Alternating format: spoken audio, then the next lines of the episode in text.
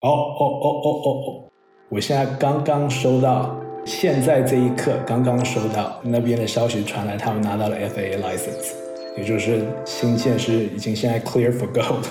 也就是说，很有可能下周它是可以发的。我觉得下周应该会发的，这个是基本上是确定的。正好是在我们录音的时候。但是星舰又放鸽子了。我们的节目在四月十八号下午发出来的时候，星舰还在准备的过程中。第一次延误是因为没有拿到 FAA 的批准，第二次延误也就是四月十七号周一早上的时候，临发射前四十秒，星舰被按下了停止键。那马斯克发推特说是因为压力阀被冻住了。其实发火箭这一类的太空项目不停推后发射时间还挺正常的，因为他们要尽可能的排除一切可能失败的因素。其实说只要不要在发射台上爆炸都算成功，这个是 SpaceX 里面的一个开玩笑的点。这期我们也请到了非常重磅的嘉宾，他是真正参与造火箭，也可以说是造星舰的人。来跟我们一起聊一下星舰的建造过程，以及 SpaceX 真实的工作状态。跟我们在一起的嘉宾呢是 FP Solution 的创始合伙人路易斯红。Hello，路易斯你好。哎，大家好。路易斯其实除了 FP Solution 的创始合伙人，还有一个身份也是 SpaceX 的前高管。可以说来聊今天这样一个话题是非常非常合适了。啊，没有没有，谢谢。对，本身我在 SpaceX 早期的时候，也二零一二年的时候加入 SpaceX，在那边七年。那我离开的时候是管七个多部门，所以在那边跟马斯克还蛮有蛮多好玩的故事的啊，希望跟大家分享。嗯，对我非常的期待。我们今天的录音时间是在四月十四日周五下午。本来我们说马斯克的星舰，他是打算在这周一，就是说已经过去的这个周一来发射的。但是呢，在我们录音的时候，它推迟了，推迟到下周一，也就是四月十七号。当然，也有可能是在四月二十号发射，都是马斯克非常的喜欢的数字啊，就四二零，好像他很喜欢玩这个梗。他到底下周能不能发，我们可能还得等到当天才能知道，对吧？没有错。那路易斯，你要不要先跟大家简单的介绍一下，为什么所有人都这么期待新舰的发射？就是如果说这次新舰发射成功了，它意味着什么？它跟猎鹰九号当时的成功发射不同的意义在哪里呢？其实呢，新舰跟猎鹰九号两个都是火箭，那他们呢，基本上你可以看过去几年太空的发展都是猎鹰九号所造。猎鹰九号在过去几年基本上是太空的一个升降机。它有用非常有经济效益的方式，把我们这些重要的部位可都送上太空。猎鹰九号之前，基本上升一公斤东西到太空，可能需要差不多两万美金左右。猎鹰九号的创始可以把这个大大的减少了，差不多减到了差不多两千块。那现在呢，新建的启动，如果新建成功的话，大家认为说这一个费用可以再往下减到差不多一百美金每一公斤左右。那你想想看，从两万元开始减到一百元的这个涨幅度，以前有非常非常多的项目没有办法做的，或者没有经济效应的，现在都成为了可能性。这是在太空基建一个非常重要的一个里程碑。那除此之外呢，星舰从一开始的设计跟猎鹰九号跟所有火箭不一样。也就是它设计为一个可以带领大家，不管是去月球，还是去火星，还是去就在太阳系里面穿梭的一个新的一个火箭的建造的平台。所以它是一个，它会展开的一个，也是除了在我们地球近的表面这边做基建，或者在月球上面做基建，那更重要的呢，它会开启新的一波，就是太空探索的一个新时代。所以简单来说，一个方面是成本降低。另一个方面，它飞得更远，可以这样理解吗？对，成本降级。那第二，新建的其中一个设计的特色，也就是 SpaceX 现在在推动，也就是它可以在太空加油。那所以你想想看，火箭一般在升空这个时候呢，是用取最多燃料的，那也就导致为什么火箭没有办法在太空中跑取更远。那如果有这个在太空中可以加油的这个能力，那星舰是可以不止载更多大量的东西到太空。因为它不用担心，我可以在上面就没有原料这个问题。第二呢，它当然就可以走得更远。太空加油是怎么完成的呀？这个点还蛮新奇的。它基本上是新舰会有好几个不同的版本。OK，当然它一开始这个是先载货的版本，那到后来呢也会开创一个专门的是载燃料的版本，后面也当然也会载人的版本。所以新舰呢虽然外面长得大同小异，可是里面的构造 OK 会大大的不同，因为根据不同的用途。那他们会有一个特别的版本，是专门可以在太空，它的唯一的功能是载取燃料上去，那跟另外一个星舰这样结合来补充燃料，让另外一个星舰可以去完成它的任务。它是有一个特别的版本，专门是一个补充燃料的那个设计。哦，有意思。你刚刚提到了新舰，它现在可以把成本降到一公斤一百美元，单位是公斤，对吗？对，是公斤。是不是说，可能未来普通人我们去太空旅行，甚至去火星，它都变成一个可以实现的事情了？没有错，这就是基本上伊朗为什么创新舰的最主要的一个目的，是因为以前的这些太空船跟这些火箭，第一没有办法运输大量人类在太空中穿梭，并且在太空中生活跟做事。那新建从设计开始的起点，它的宗旨就是要带大量的人类可以上太空，并且在太空中穿梭，来开拓一个新的一个时代，非常的激动人心。那这次新建它的主要任务是什么呢？第一次这个任务像所有火箭一样，大家保佑只要平安就好。那所谓的平安是什么呢？讲具体一点，当然新建发射，那火箭要上轨道，上地球轨道，并且新建要能够安全的回来。据我所知，他们是目标从德州起飞上轨道，然后让星舰能够降落在夏威夷，这是他们目前所规划的一条路线。所以我们可以理解成，这次其实是星舰的一次测试，就是我们要测试它是不是能正常的起飞、正常的降落，并且能降落到一个指定的位置。最主要的事情就是它不要爆炸。没有错，这是最最重要的。其实说，只要不要在发射台上爆炸，都算成功。这个是 SpaceX 里面人的一个开玩笑的点那它怎么样算特别成功呢？就你可不可以跟大家大概的介绍一下新建它的降落分哪几个阶段？哪些阶段算特别成功？哪些阶段算是没有失败？新建是一个这么大规格的一个项目，那一个它是一个全新的、前所未有的一个规格，所以我觉得它的难度跟它的风险其实是蛮高的。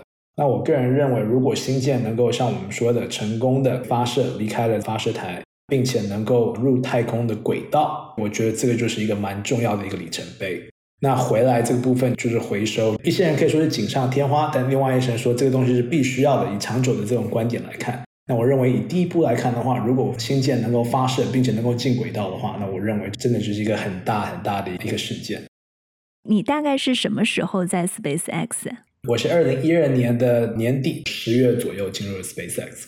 你在 SpaceX 的时候，从二零一二年到你离职之前，新建你在的时候，当时已经有开始建造吗？啊，新建呢，在我开始的什么第三四年吧，就开始里面就是有内部在讨论这个新的计划。因为从那个时候，大家一直都知道，如果要达到伊朗所说的 SpaceX 需要的有一个工具能够带大家在宇宙中穿梭，那现在目前的不管是飞鹰九号还是现在目前市场上的所有的火箭规格都是没办法做到这件事情的。所以从那个时候就在讨论，能够符合这种时代的火箭应该是怎么样子，那它需要什么规格？那个时候从二零一五一六年的时候就开始已经在讨论这些，就讨论蛮深的了。我进入 SpaceX 其实第三、第四年就开始讨论新建。在后续，也就是一七一八年的时候，其实已经也开始建造了，就是新建的这些部位，开始测试部位，来测试那种初期的新建的这个 prototype。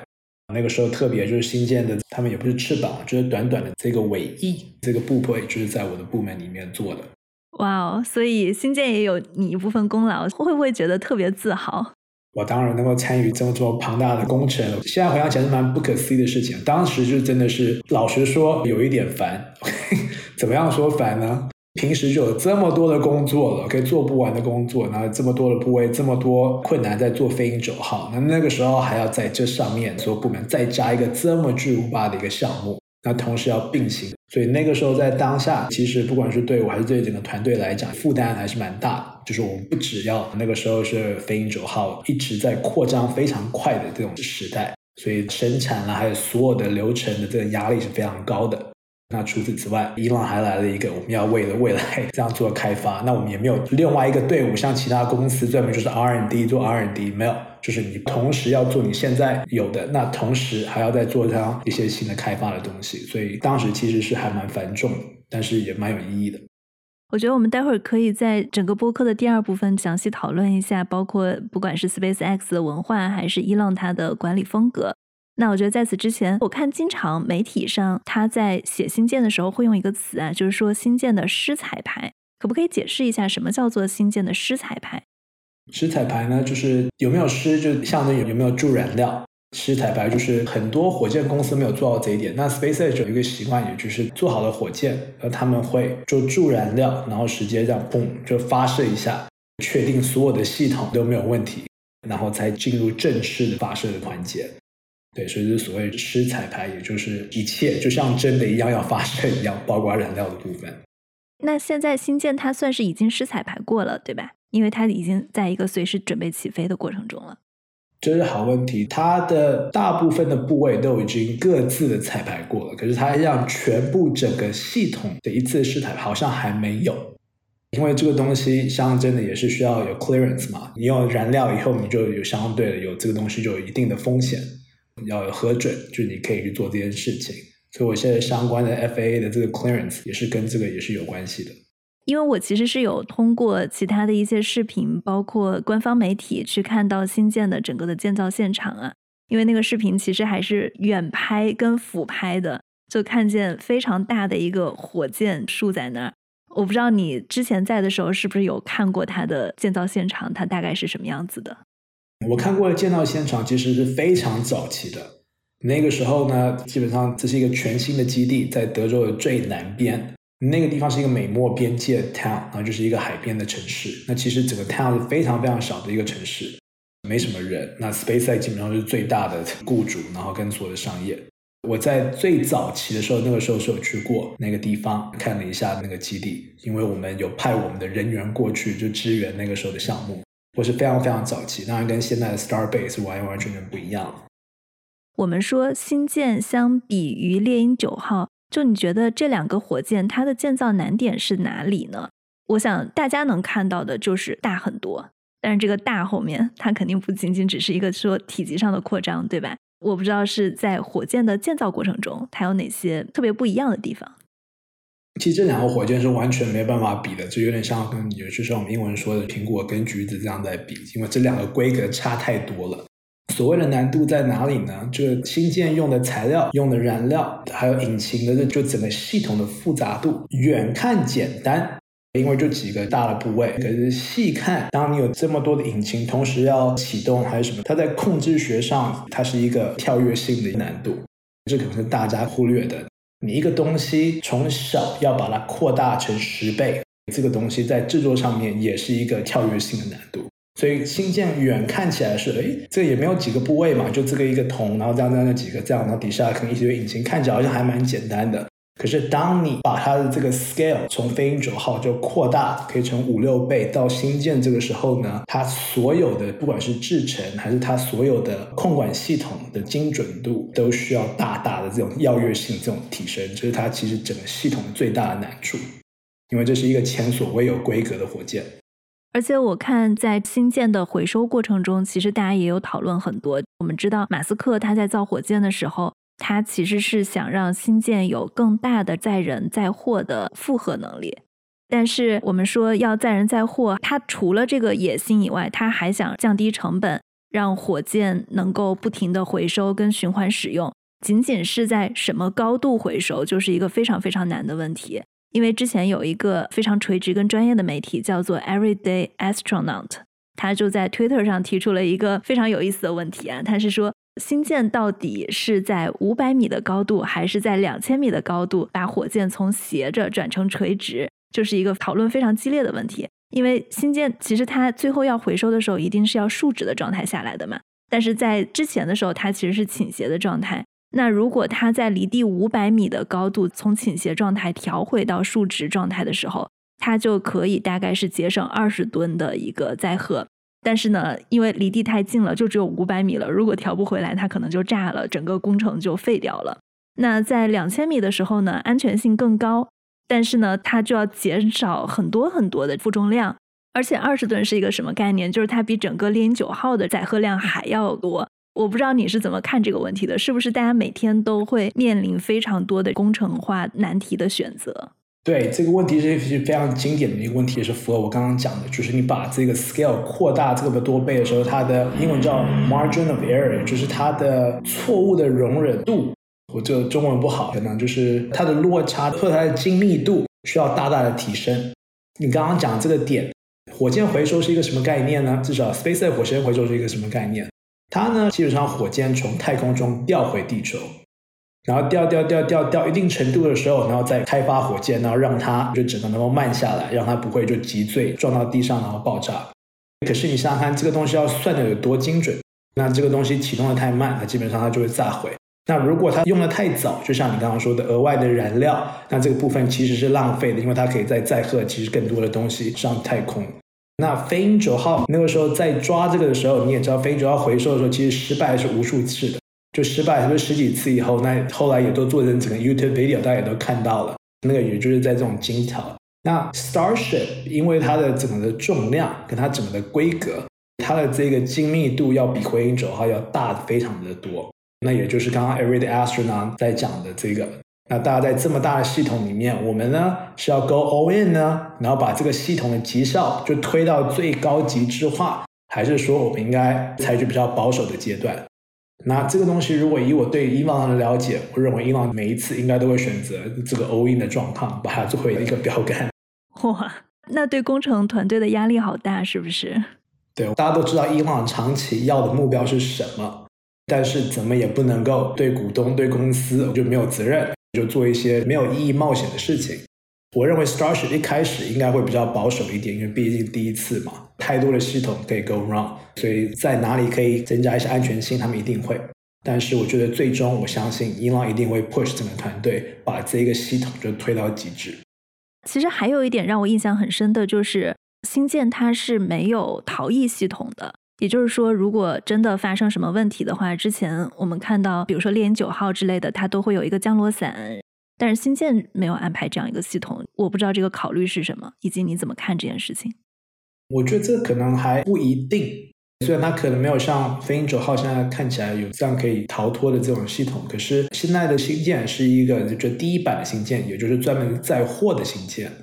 那载人跟载货的新舰，这个规格是完完全全不一样的。载人的新建到目前为止就还没有开始，所以它虽然可能模型跟它的这整个大方向的设计会跟载货的很类似，可是规格上绝对是比载货的亲密的太多，安全性质的要求也是载货的至少三四倍，这是从美国的航空局的这种管制来定的。嗯，你刚刚提到它有载人载货，还有载燃料，载燃料的新建跟载货的新建是同一个吗？我觉得会会蛮类似。那当然，载燃料的燃料舱是它最重要的一个 cargo 嘛，它里面会设计能够载着这么多燃料，它就没有空间载货了。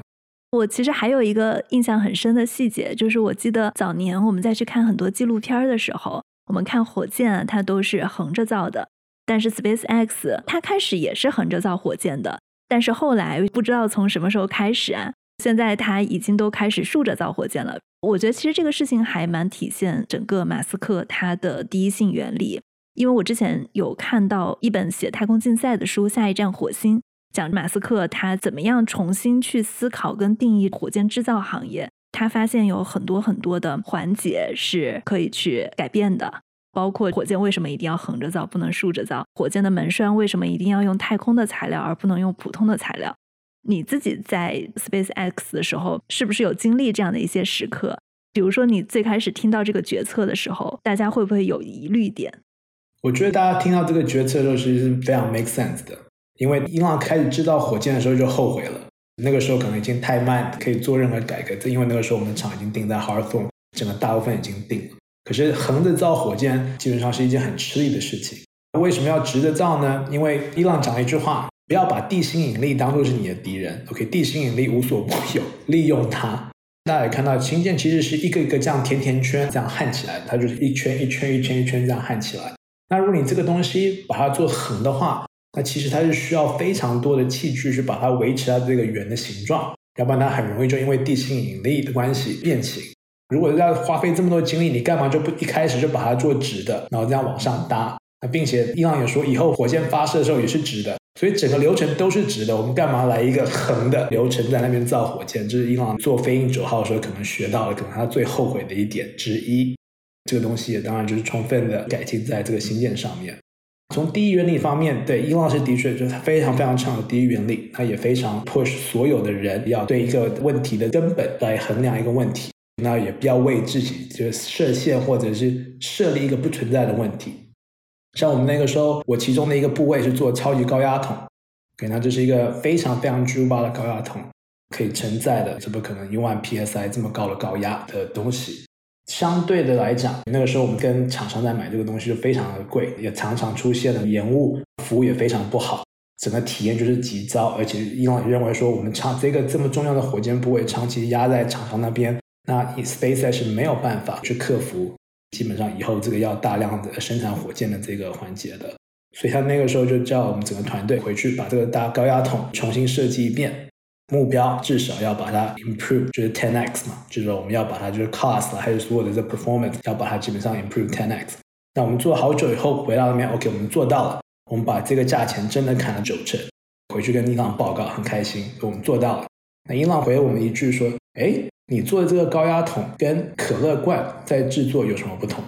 大家那个时候就愣了嘛，就说伊朗你在说什么？伊朗，那伊朗就是再接了一句。你做的高压桶不过就是一个承载压力的一个容器，那可乐也是一个承载压力的容器，两个东西从物理跟科学上面基本上是一模一样的东西。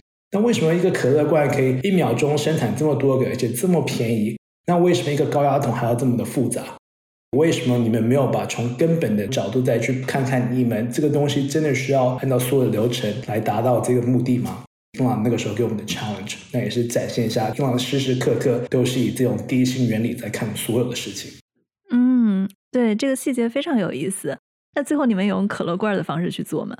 当然，高压桶跟可乐罐还是有差别的。OK，在这个规格上，对，虽然伊朗讲的没有错，两个从物理学上面都可以是一样的东西。当然，我们也可以把它像可乐罐做，但是所需要投资的这整个的设备，那这个东西就要看看有没有这个量的回报成本了。但是那个时候是的确是让大家学习，这不是终点，我们还可以再继续再走。是你刚刚提到为什么大家如此期待新建的时候，讲到第一点，新建它可以让一公斤货物的成本降低到一百美元。我很好奇，它为什么成本可以降这么多？当然，我们知道火箭的可回收跟循环使用是一个点，还有哪几个方向让它的成本一下降低了这么多吗？嗯，我觉得这也是 scale。因为一个 Starship 可以载差不多一百五十到两百五十吨这么多的重量，再加上它里面有足够一千立方米的这个空间，这个大到可以基本上把整个埃菲尔铁塔全部拆开叠起来，然后可以一颗氢线可以整运上去。所以这么大的空间加上这么大的载力，基本上让它的每一公斤的这个摊体可以下来就非常非常的低。这其实它最大的为什么它能够大大减少的原因之一。那新建呢？第二，它用的材料跟以前也不一样。它现在新的燃料是用 methane，是瓦斯。第一，瓦斯的来源比以前太空飞机的这种 kerosene 的燃料更容易拿到，并且更便宜。那其实那个时候 Starship 为什么用瓦斯的原因，其实是一个非常简单的理由。大家就知道为什么有新建，是因为伊朗希望去火星。可是问题点来了，你到火星以后，你要怎么回来呢？火星上面并没有 kerosene，OK，然后让你回家。那你要怎么回来？这个燃料从哪里来？但是火星上面有瓦斯，所以那个时候就是为什么从一开始就是为什么新建要瓦斯，因为去火星才有办法再补齐燃料，然后能够回家，就是从这个点开始。但是瓦斯也是比 kerosene 一个更容易、更好处理这个燃料，所以也是可能在成本这一端也是有帮忙。所以他其实是想到他要去火星，然后火星上有什么来倒推要用什么燃料的。对，这个其实比较重要的重点，但是间接的，这也帮他在成本上面，当然也有一些改良。然后我看还有一个点是，新建它的外表是不锈钢去做的。之前火箭的外表材料好像是碳纤维，碳纤维还挺贵的，对吧？对，这是非常好的 point。现在新的火箭是用 stainless steel，就是不锈钢下去做。不锈钢的这个材料加制造，差不多是碳纤维刚刚讲的三百分之一。所以它制造跟材料耐用度基本上都是远远超过于以前的火箭的这个材料碳纤维。整个听下来，我自己的感受是，伊隆他在造火箭的时候，除了看重要让火箭飞出去可回收，同时他还非常的看重降低它的成本。就你觉得这个降低成本是因为 SpaceX 是一家创业公司，因为最开始马斯克其实也是用他自己的钱去做这样一件事情的，他始终资金处在一个比较紧张的状态，还是说伊隆他的观念就是这样的，他要做一个商业化的事情，只有降低成本，他才能真正的商业化。对我觉得比较是后者。我们在做火箭，在做这所有事情，这不是在办家家酒，OK？不是我们一年都可以射一两次，然后大家再拍拍手，很高兴。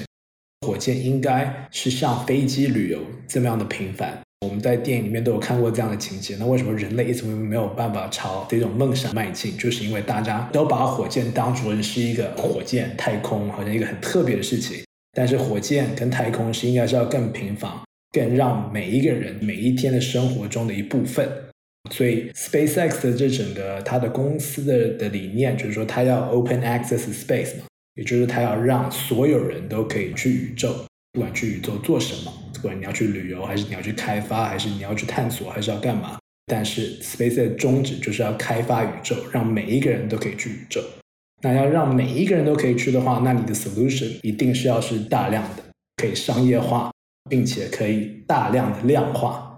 所以这个东西是他做所有的这些事情的出发点。我看马斯克他有对媒体说，他每年要制造一百艘星舰，十年做到一千艘，因为这个目标太过于宏大或者激进了，以至于让我很难相信它是真的。我不知道作为一个从内部出来的人，你怎么看？你觉得它是有可能实现的吗？我认为，为什么马斯克会说这个目标？因为 again，凡事是从他要达到的最终目标，然后往回推他要做什么。为什么要一百艘、一千艘呢？因为如果马斯克希望在火星上，我们不只是可以去火星，不是只是落地插一根国旗然后就回来了，他是希望人类可以长期真的居住在火星，并且在火星上有新的城市，然后有新的这种文明。那如果要做到这件事情，那需要有非常多的货，跟需要多的人跟资源，这不是一支星舰、两支星舰就可以解决的事情，需要一堆星舰才能够达到这个目的。那火星呢，偏偏又离地球这么远。对不对？每四年才会有这种最近的时候，然后让大家可以快速的去火星，所以这个时间上其实它也是有限制性的。那所以马斯克的道理就是在这四年火星跟地球最近的时候呢，你需要发一堆的星舰上去，然后利用这个短暂的时间补给跟快速的这样来回的穿梭，所以需要这么多的火箭。那能不能做得到呢？我认为马斯克讲出来的东西最后都会兑现，OK，只是时间问题。像我们刚进去的时候，也是马斯克跟我们全问哦，我们一年要发射多少次这个火箭？大家听了那个时候，大家觉得就是哦，马斯克可能有点不知道在想什么。我们现在连一年能够发射一支，顶多两支，我们就已经哇非常大的胜利了。你跟我说你要发多少支，那个时候完全不了解。可是你看今天的 SpaceX，不止达到马斯克的目标，甚至他已经超越了马斯克的目标。你想去火星吗？那 OK，去火星吗？大家在那个时候也在讨论嘛，去火星是一个什么样的感觉？然后马斯克那个时候还更讲说，哦，我们不只去火星，我们还要改造火星，让它可以变成像地球可以这样生活的这个星球。那个时候就一个工程师讲了一个很有名的话，就是在火星最好的时候，就我们改造完了以后，它就会像我们的大沙漠这样 那样子，这是火星最好、最好、最好的时候。表面上来讲，火星，我认为我不会想要去火星旅游。就是去火星看看，说火星长什么样子，这个东西不太吸引我的。可是如果有一个项目，那我们去火星去做一件事情，然后再推动火星的开发，并且接下来的发展，那我觉得这件事情会是非常有意义。对，所以这个东西我会比较有兴趣。但是去火星旅游，我觉得嗯，太空上地球轨道走一走就好了。所以你更多的动力还是去建造一件事情。嗯，我觉得如果是去火星去建造还是做一件事情的话，那我觉得这是非常有意义，而且非常有意思的一件事情。那其实，在去火星之前啊，我还看到星舰有一个说法，他说它可以一小时绕地球一圈儿，三十六分钟，它就可以从洛杉矶到上海。怎么说呢？就是这个点对我来说是更有吸引力的。我就非常想知道，除了我们说去宇宙、去月球、去火星，那星舰可不可以提供这种超快的火箭型飞机？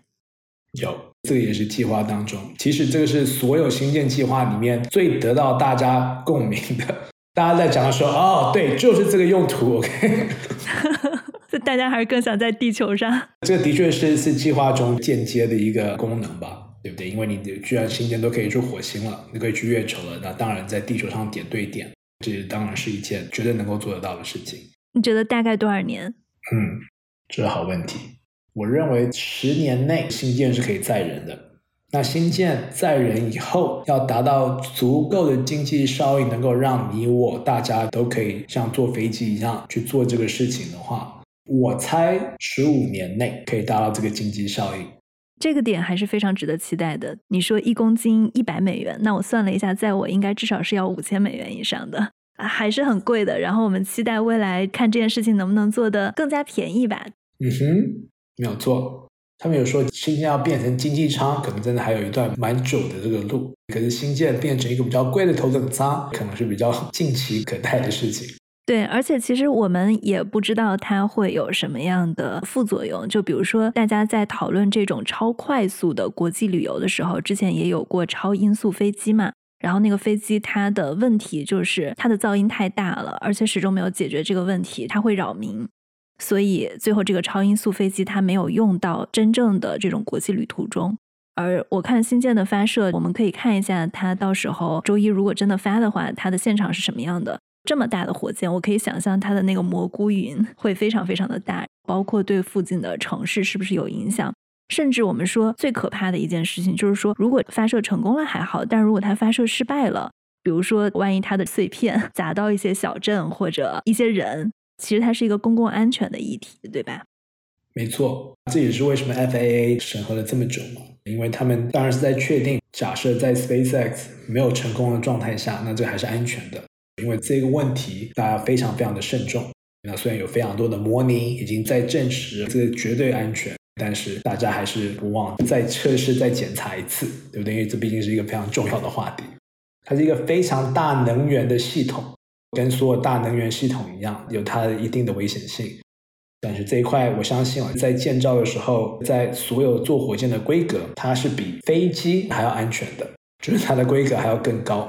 所以我们希望这种事不会发生。是的，那路易斯，你要不要跟听众简单介绍一下 SpaceX 它的发展史？因为我相信我们的听众听到这里，大家可能对新建有一个初步的印象跟大概的了解了。对整个 SpaceX 以及新建是怎么走到今天这一步的，可能还不太了解。可不可以抽几个关键的节点跟大家讲一下？那 SpaceX 其实刚开始的时候，伊朗身为一个三十几岁的人，从 PayPal 那边因为退出拿了两亿美金，所以决定了去开发了一个太空公司来开拓宇宙。伊朗在开拓了设立 SpaceX 时候，跟所有员工讲，就 SpaceX 的第一个目标，也就是唯一的目标，就是我们要做一支火箭。那这支火箭一定要能够进轨道。就是如此而已，这么简单。那我们有三次的机会能够做到这件事情。如果三次都失败的话，那我们就太笨，那我也没钱，就宣告失败了。那 SpaceX 从开始，二零零三年开始，然后一直到一路走来，第一个产品呢，它是做飞鹰一号，也就是 Falcon One。那这个飞鹰号呢，是一个迷你版的一个火箭，它也就是只有一个引擎，它就是一只超小的火箭。它唯一的功能就是射上去，到近轨道。载货量什么等等都没有办法跟飞鹰九号比，但它是一个很重要的一个里程碑，确定说 SpaceX 的火箭技术是可以进轨道的。伊朗在前三次的飞鹰一号这个设计都失败了，就像伊朗最不想要这个发生，就真的发生了，就失败了。那第三次失败的时候呢，其实大家当然非常沮丧嘛，因为工作了这么久，那努力了这么久，但是都没有达到这个目标。可是大家也没有沮丧很久，大家非常清楚为什么第三次失败。那其实也是一个非常小的失败，所以那个时候大家又同心协力，然后凑齐就是剩下的所有的资源，一起做了第四支飞鹰一号火箭。那也好在飞鹰一号火箭也成功了，成功的进入了轨道，成功的进入轨道对 SpaceX 就是一个最重要的准备，因为它证明给 NASA，SpaceX 一家真正的火箭公司，它有一个产品真正的能够达到地大轨道。那也是因为如此，他得到了一些初步的订单，让他能够来继续研发他下去的这个产品。但是 SpaceX 发明了飞鹰一号以后，他并没有把它变成商用化，他立刻就直接跳到了飞鹰九号的这个规格，那开始开发飞鹰九号。那为什么做这件事情？是因为飞鹰一号基本上是没有任何经济效应的。虽然它展示了这个火箭的技术跟 SpaceX 的技术产品，但它完全没有任何的商业的用途，因为它没有办法达到那个经济效应，去跟对太空任何一件事情产生影响。所以很快的，整个 SpaceX 团队就参与了飞鹰九号的开发。同时呢，SpaceX 也得到了 NASA 最重要一张单，也就是说补给太空站就为期十几次补给太空站的单，这个下来也是几十亿美金的一个订单。那这个东西是 SpaceX 飞鹰一号的成功，后续得到 NASA 这个订单，基本上是在 SpaceX 整个开发史上最重要的一个里程碑，因为它就证明了是 SpaceX 从没有给到有第一个产品，并且有第一个顾客，那一切就从这边开始。但是呢，伊朗其实也没有就是开心很久。很快，伊朗就忘记了所有这些东西，马上就推动所有团队，立刻我们要开发能够回收的飞鹰九号。飞鹰九号才刚刚开始这个产品线，当时的时候，马斯克就立刻下令说，我们一定要立刻快速的推动回收。那如果回收没有成功的话，那等于说飞鹰九号它也是没有什么太大的影响力，也没有什么意义。就飞鹰九号开始补给太空站的同时，有一个新的一个 project 叫做 Grasshopper。也就是一个迷你版的飞鹰回收九号，就开始在德州就跳来跳去，跳来跳去。道理很简单，也就是回收火箭是最难的东西是什么呢？也就是回收这个部分。那我们要怎么样去证明回收这个部分可以呢？我们作为做一个迷你版，让它这样上上下下、上上下下、上上下下这样的测试，那它就越跳越高。那跳得越高的时候，那也就是用来模拟从太空下来整个的控制系统跟这种设计。那 Grasshopper 完了，基本上到了一定的高度，就开始了真正的飞鹰九号回收这个系统，也就是每一次发射，每一次 SpaceX 都会尝试的去把它这个就回收回来。当然在这做中也就失败了无数次，终于在二零一五年的时候就回收成功，第一次回收，这也是一个很大很大很大的里程碑。从有没有回收到回收，基本上 SpaceX 在成本上面就大大的减少了嘛。那也它也从了一个发射不盈利转为有小小盈利这个状态，所以在 SpaceX 这个里程碑里面，这也是非常重要的。那也是因为有了飞鹰九号的回收跟盈利，导致 SpaceX 拿到更多的订单、更多的市场，那你得到更多的钱，那更多的钱才有办法来支援后面更重要，也就是现在新建的整个的开发跟整个新建所需要的这个技术。基本上，SpaceX 如果总结来讲，有几个重要里程碑，也就是第一，飞鹰一号的成功的发射进轨道，这个导致了飞鹰九号的开发跟 NASA 的订单，飞鹰九号可以成功的回收，成功的回收以后，才有足够的资源来做新建，差不多是这这四大这里程碑。讲的非常非常好。之前你在 SpaceX 的工作，你主要负责哪些部分？我是负责火箭在推进器上面一二节的所有的这些部位，大部分都是我在管的。你觉得 SpaceX 的管理文化是怎么样的？刚刚你在讲这个点，我是一直在想，就是为什么 SpaceX 它能不停的突破一个又一个的极限，而且有些极限是人类没有达到过的。我觉得 SpaceX 其实管理文化，其实早期我有一个非常简单的一句话，就是 Get stuff done。中文如果我把它翻的话呢，我可能会说废话少说就去做就行，就是这样的态度。不要跟我啰嗦，SpaceX 也不需要你做什么 PPT 简报，也不需要你这边就是说你到底做了什么东西，他就只有说你有一个目标，那你到底有没有做到？如果没有做到的话，就全公司都在等你。所以 SpaceX 在执行上是一个蛮简单的，在 hire 人的时候要求非常非常的高，即使在 SpaceX 快速发展的时候，SpaceX hire 人的要求跟流程还是非常非常的繁琐的。SpaceX hire 进来的人，SpaceX 就给予非常大的这种信任，并且有给予他的这种职权。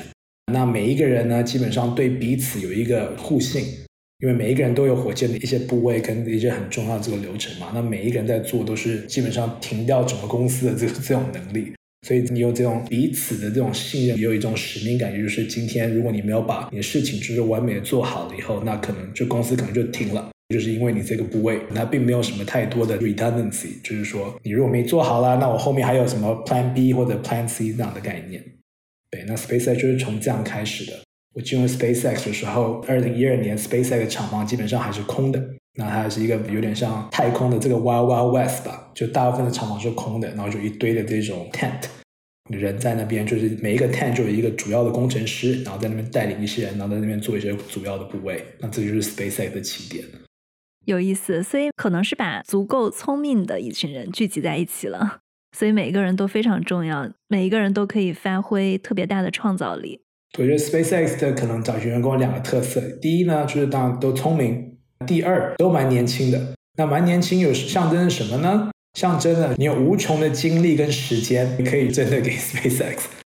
我很好奇啊，就其实 SpaceX 他们开的工资也不是最高的。我相信你们的技能其实进互联网公司可能会有非常非常好的收入。为什么一家开的工资不是最高的公司，它能够吸引到这个世界上顶尖聪明的年轻人？我认为是当然使命感很重要。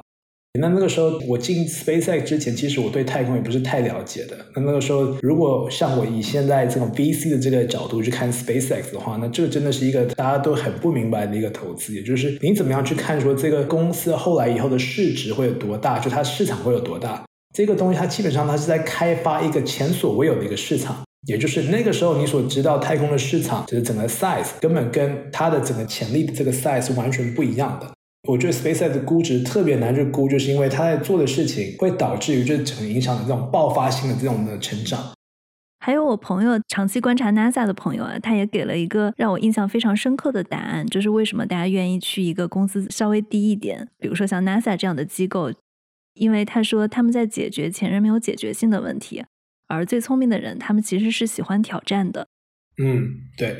就 SpaceX 人其实也有这种功能，就是彼此可能跟彼此之间也有一些蛮像的吧，在某一些方面，SpaceX 人喜欢做什么事情呢？就大家在公司已经忙了一大糊涂了，这样子真的焦破烂了，然后回到家里面，大家还喜欢这边东做西做，就有空的时候，大家是喜欢动手的。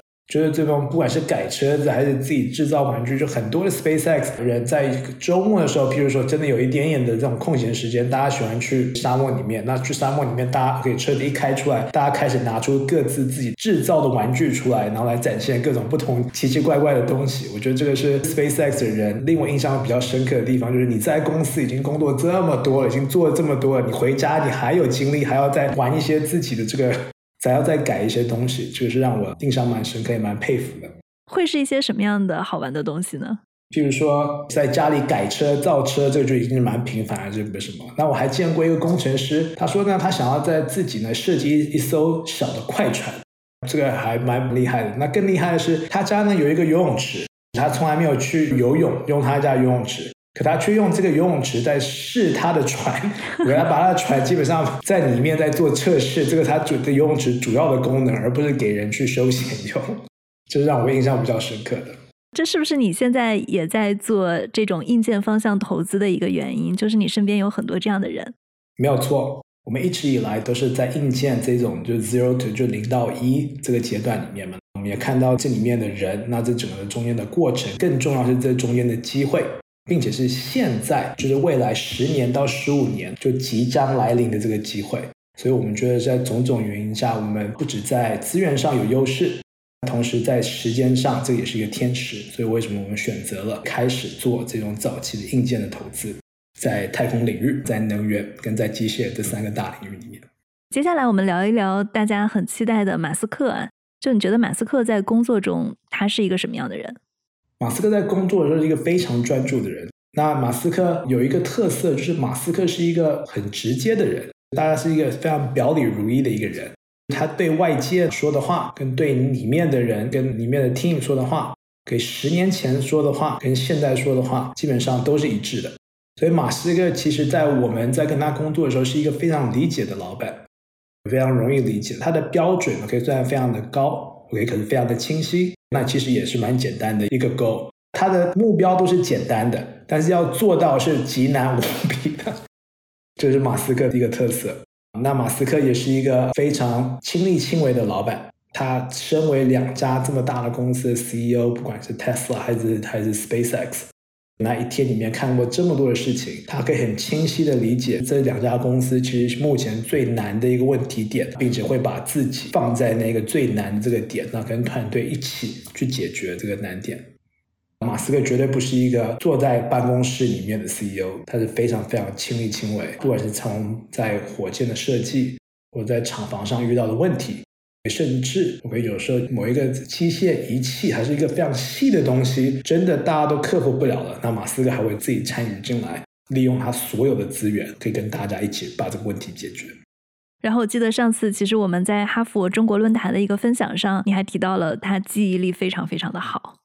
对，他的记忆非常的恐怖的好。在我是怎么样体验到这个的呢？就我跟马斯克有做项目，那项目来回改改，跟马斯克是蛮正常的，因为马斯克要求很高。那我还记得我在跟他申请一个全自动化生产的一个项目，好几百万美金的一个项目。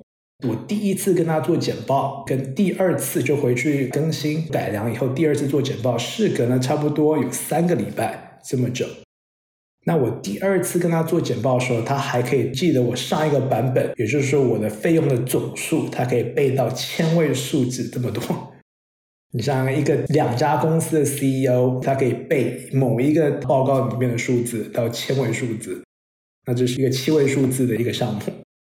因为你刚刚也提到他要求非常的高啊，他会有给你最紧张的事情，或者你压力最大的时刻是什么时候？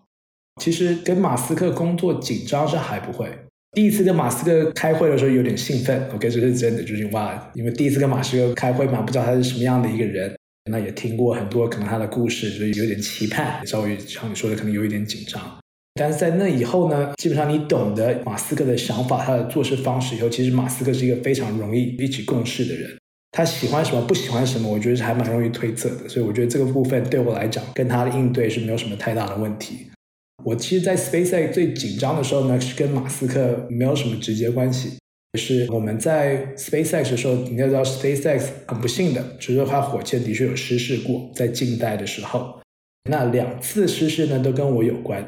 第二次失事呢，是我们部门里面的一个部位，其实已经改良过的一个部位，那还出了事。所以那个时候呢，大家就非常非常的真的不知道从何开始去解决这个问题，因为这已经是改良过，已经是业界里面最好的规格。那你知道，当 SpaceX 做一个东西做到最好规格的时候，其实业界其他比较资深的人也很难给 SpaceX 真的有什么好的回馈，因为 SpaceX 在那个时候已经做的经验啦，还是技术啊，其实比大部分的机构还是人都更多。所以当我们不知道的问题的时候，那真的是一个大家都不懂的一个问题。我在那个时候可能是我在 SpaceX 最艰难的几个月吧，因为这个事情因为没有解决出来，那火箭就没有办法发射，火箭没有办法发射，我们整个资金流就是非常的困难。那个时候也是二零一六年，这个时候呢也是在 SpaceX 里面可能是我们最艰难的一年吧，就从资金啊，从要解决这个问题的压力，就等等来讲，可能是我在 SpaceX 所有这么多年里面可能最困难的一年，就是二零一六年。在解决这个事故，那快速的能够再回去继续发射跟执行。最后这个问题是怎么解决的？真的没有一个很聪明的方式，就是一个细节，就是那个时候他们做了一个巨无霸无比的一个 fault tree，他们把整个可能大大小小发生有可能的这种造成这个问题的所有的想法，用一个很逻辑性的方式把它讲就排出来。然后真的就是一一一这样子，按照最有可能性的开始，这样子一步一步的这样去验证。最后发现呢，这个问题的时候，其实大家真的都没有人敢相信，说哇，这真的是一个很极端极端的 case，就是真的大家都在设计上很难去想象说它居然会是一个问题。但是就是因为透过这种非常系统性的解决方式，才找到了这个问题。当你们部门影响到了整个火箭的发射跟进程的时候，马斯克会施压吗？马斯克不会，你看，这就是大家可能认为，哇，那时候马斯克是不是气翻了？是不是翻桌子？是不是怎么？对，马斯克没有，马斯克一直其实，在我们跟他应对时，他都是一直非常平静的一个人，他的情绪没有太大的起伏，他情绪比较平。当然，他开心的时候，他会像小孩子一样就很开心，这是比较明显的。但他生气的时候，还是他紧张的时候，他基本上是不太会有这种起伏的。时时刻刻都是一个非常平淡，但是非常客观的角度可以去看待一件事情。那你觉得你刚开始跟他一起工作，到后来跟他一起工作，因为其实我觉得马斯克至少从外界来看，他现在这个风格跟他早期还是有变化的，包括说的话，包括在推特上发的东西。你对他的认知会有变化吗？或者说你觉得他自己本身有变化吗？我其实认为没有，但是的确马斯克有没有变化吗？绝对有。当然，最近做的事情比较困难，让人理解说他在想什么。可是以我们对马斯克以往的了解，我相信这背后是有意义，他是有规划的，而不是说可能在表面上看起来这么的 random。其实我从跟马斯克这么久，我觉得马斯克可能改变最大的部分，可能是他对外界的应对吧。马斯克其实一个极端非常内向的人，他并不是一个非常传统的 CEO。他也不是一个非常擅长跟他不认识或者陌生的这个人这样沟通的一个人，所以早期不管是马斯克在公司的大会，还在媒体，还是在什么，你可以感觉出他人是非常极端的不舒服。对的，但是长期他身为这么大的 CEO，那我觉得他是长期他的训练的。OK 的，我觉得他现在变得对外，不管是媒体还是对任何的场合，我觉得他是比较会应对。只是现在好像有一点太 overcorrection 了，现在好像有点太喜欢过度分享。OK，不知道你有没有看前几天他在接受 BBC 采访的时候，怎么呛 BBC 的记者，那一段也非常精彩。我不知道，我觉得可能可能有一点 overcorrection。但他一开始的时候到中间的整个阶段，我是还蛮佩服他一路走来，他的确越来越像 CEO。你们在内部会去呛贝佐斯吗？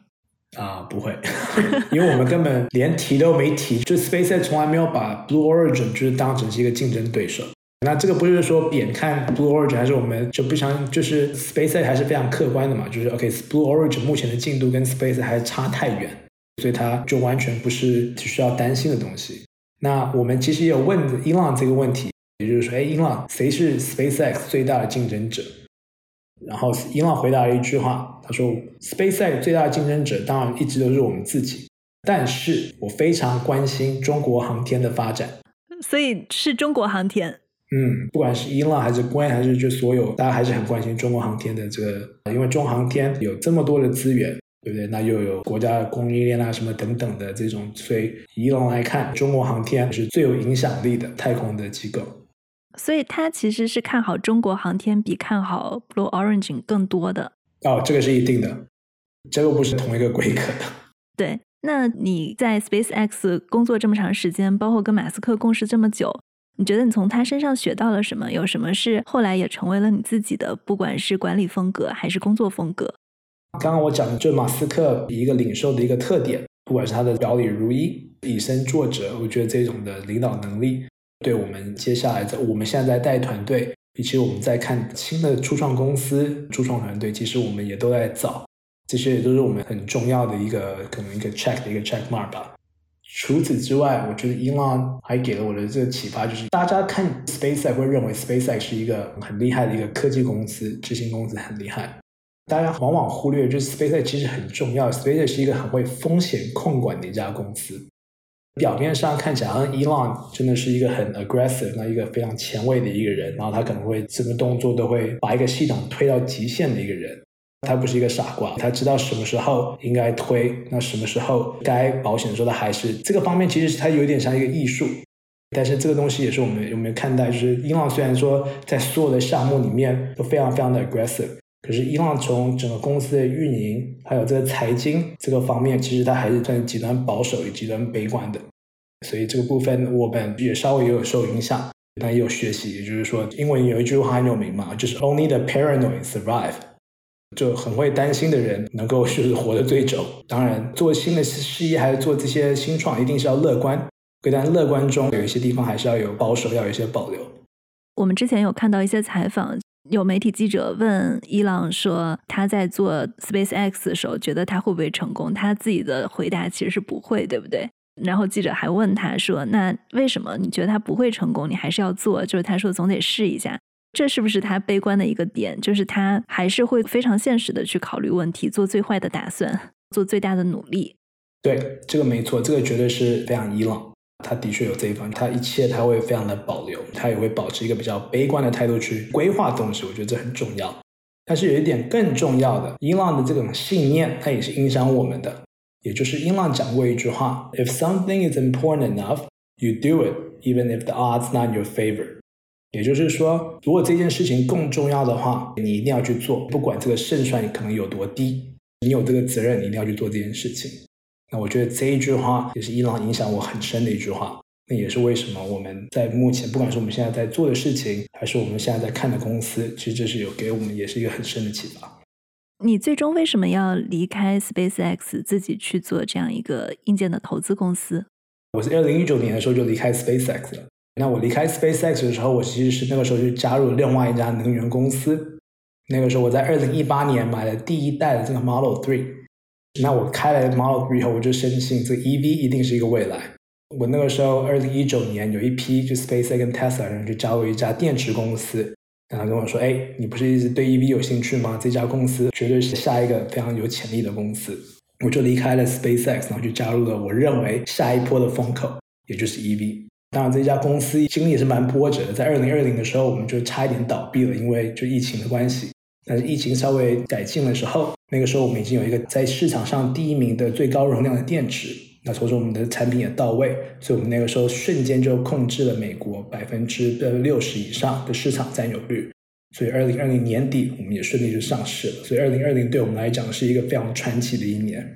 那我在这一家公司那个时候呢，就碰到了我现在的这个我的 partner，那他来自于 Tesla，基本上也是跟马斯克一起就一路把 Model Three 从没有做到有，然后上海的超级工厂就是他带了三百多个人去把它一起就落实的。所以我们两个基本上都来自于硬件，那我们也看到就硬件在未来这大的潜力。那所以为什么我们离开了这家公司，去创造新的早期的硬件的 VC 这家公司？你们现在公司会投哪些方向的企业？其实你刚刚提到了硬件啊，但硬件其实是一个我觉得还挺大的一个方向吧。没错，没错，硬件的创业在美国一般得到的 support 当然是远远少于软件的。大部分的 VC 啦，所有的系统还是比较喜欢投软件，因为不管是从成本啦，还是从速度，还是从风险，软件都稍微就表面上看起来低得多。但是我们来自硬件，所以我们比较看得懂硬件。也是因为我们来自的这个背景，我们有一些比较独特的资源。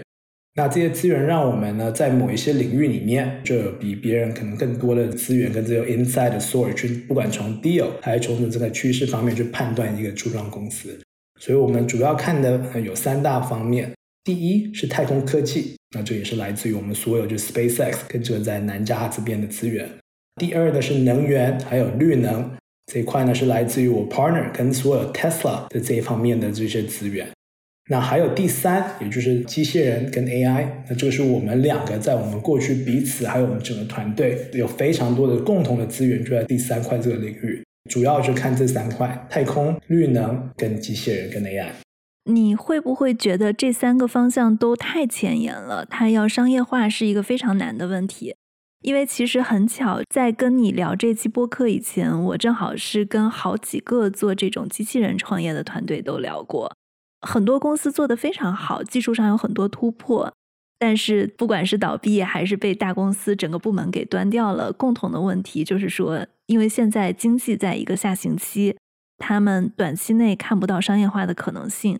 那如果是在一个经济上行、投资人都很感兴趣、钱也很多的情况下，大家可以去做这方面的探索。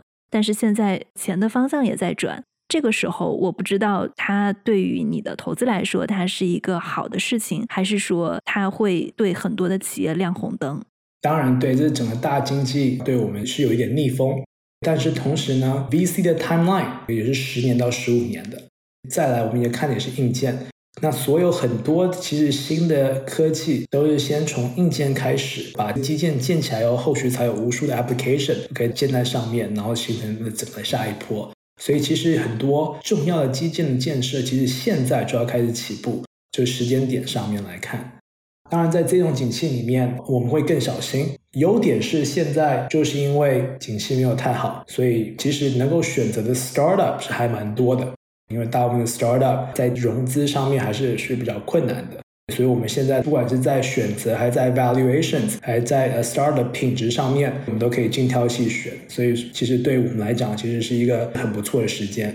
特别在太空领域，随着新建的这个时间点，我觉得这也是刚刚好。也就是为什么我们在现在这个时间点，在看一些前沿的一些太空项目，为了这未来的这个十年在布局。好的，非常的震撼。有没有什么我没有问到，但是你还想补充的东西？我觉得没有，好像讲的这还蛮广的。我没想到你是第一个哇，讲了这么多话题，然后 cover 这么多 topic 的，我觉得是非常非常 professional。谢谢谢谢，因为路易斯他平时的工作语言其实是英文。今天我很惊讶的是，你居然可以全程中文讲下来，非常非常的不容易。没有，因为你跟我说要用不能够这样中英这样混在一起，所以我一直在克制自己这种冲动要讲，所以你没看我中间很多地方真的是有点卡在那边，因为我就在想这个中文要怎么好好的说。非常感谢，还是很精彩的，谢谢路易斯。好，谢谢谢谢。这就是我们今天的节目。如果大家喜欢我们的节目，或者大家对星舰或者 SpaceX 有什么自己的看法，欢迎大家给我们写评论或者写留言。中国的听众可以在苹果播客、小宇宙、喜马拉雅、蜻蜓 FM、荔枝 FM、QQ 音乐、网易云音乐上来关注我们。海外的听众可以通过 Apple Podcast、Google Podcast、Spotify、Amazon Music 上来关注我们。当然，如果你是特斯拉或者未来的车主，你也可以在车上直接搜索我们的播客“硅谷一零一”，就可以关注我们。感谢大家的收听，谢谢。